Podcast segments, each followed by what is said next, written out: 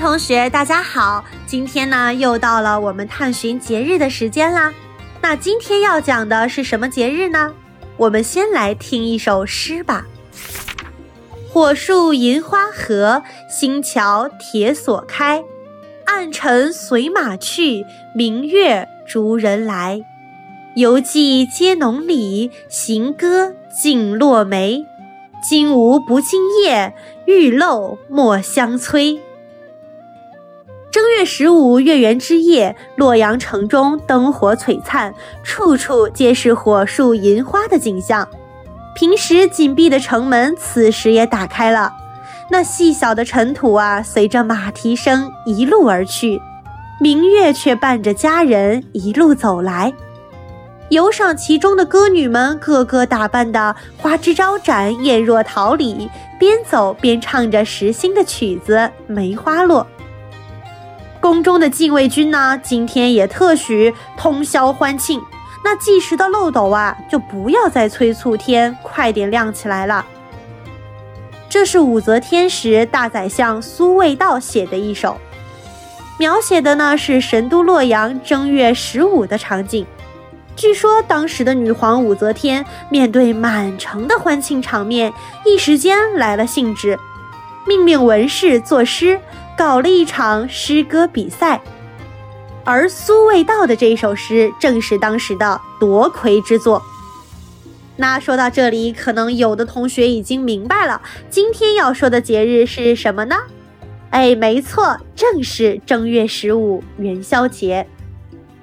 元宵节又称上元节、元夕，这可是春节之后的第一个重要节日。关于元宵节呢，还有一个有趣的民间传说：元宵其实是位姑娘，这又是怎么一回事呢？相传汉武帝有位宠臣，名叫东方朔，他智慧又善良。有一年冬天呢，下了大雪，东方朔就到御花园去给武帝折梅花，可刚进了园门。就发现有个宫女泪流满面，准备投井。东方朔慌忙上前搭救，并问明她要自杀的原因。原来呀，这个宫女名叫元宵，家中呢还有双亲及一个妹妹。自从她进宫以后啊，就再也无缘和家人见面了。每年到了腊尽春来的时节，就比往常更加思念家人。觉得不能在双亲跟前尽孝，还不如一死了之。东方朔听了他的遭遇，深感同情，连忙向他保证，一定设法让他和家人团聚。于是呢，东方朔出宫，在长安街上摆了一个占卜摊儿，哎，不少人都争着向他求卜。不料呢，每个人所占所求都是正月十六火焚身。此事啊，就被人报给了汉武帝。皇帝拿签一看，只见上面写着：“长安在劫，火焚地阙，十五天火焰红宵夜。”这下可把汉武帝给吓坏了，连忙请教东方朔。东方朔说：“听说火神君啊最爱吃汤圆儿，宫中的元宵不是经常给您做汤圆吗？”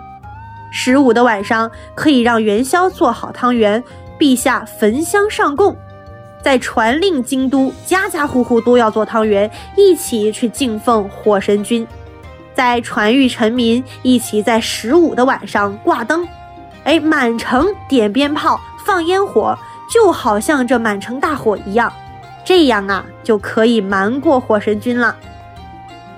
武帝听后十分的高兴，急忙传旨，按照东方朔的办法去做。到了正月十五日呢，长安城里张灯结彩，游人熙来攘往，热闹非常。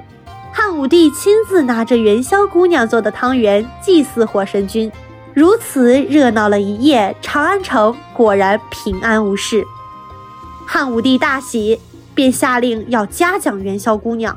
特意允许她每年的正月十五与家人团聚，为了纪念元宵姑娘的功劳啊，这一天便被称作了元宵节。那当然啦，这也是个民间传说，没有什么史实根据。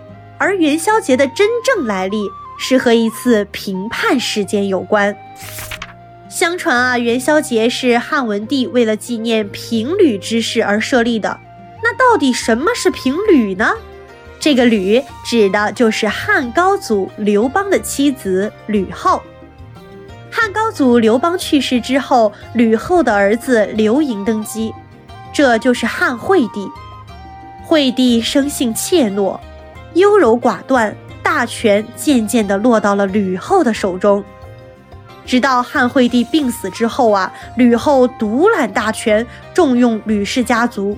朝中的老臣以及刘氏的宗室对此深感不满，可又害怕吕后的残暴不仁，那是敢怒不敢言。直到吕后病死后，吕氏家族惶惶不安，害怕遭到刘氏与朝中老臣的打击，于是他们在上将军吕禄家中秘密集合，共谋作乱，却不料被齐王刘襄所知。刘襄呢，为了保住刘氏江山，决定起兵讨伐吕氏。随后，他与开国老臣周勃、陈平取得联系，设计解决了吕禄等人。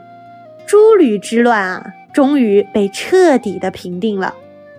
平定之后，许多大臣都拥立刘邦的第二个儿子刘恒登基，即汉文帝。文帝深感太平盛世来之不易，便把平息诸吕之乱的正月十五呢，定为了与民同乐的日子。每逢此夜呀，汉文帝必定要出宫游玩，与民同乐；京城长安则家家张灯结彩，以示庆祝。从此呢，正月十五日夜变成了一个普天同庆的民间节日。在我国古代的历法当中啊，正月就是农历的元月，而古人们呢称夜为宵。因此呢，人们便把一年当中第一个月圆之夜称为正月十五元宵节。但是元宵节吃元宵和赏灯这两大习俗啊，可并不是同时就有的。赏灯呢，是从东汉明帝时才开始。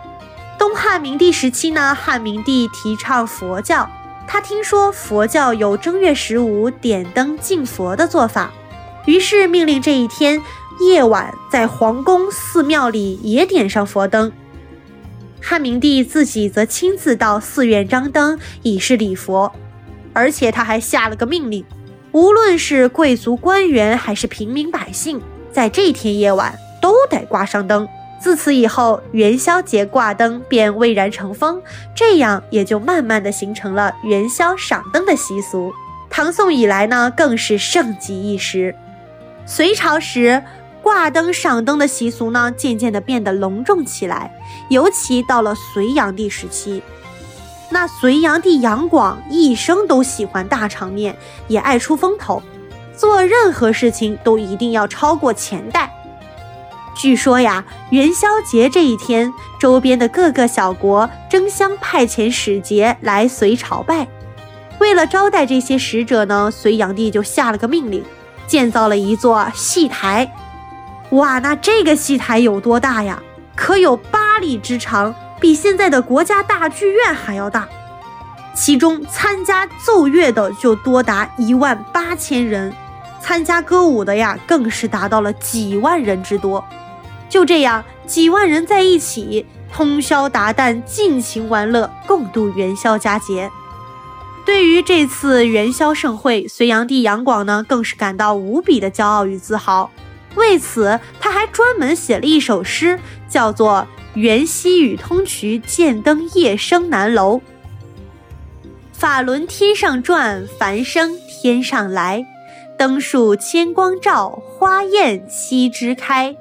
月影移流水，春风寒夜梅。翻动黄金地，中发琉璃台。在唐朝初年呢，由于统治者受道教的影响，又把正月十五定为了上元节。道教规定，正月十五为上元，七月十五为中元，而十月十五啊则为下元。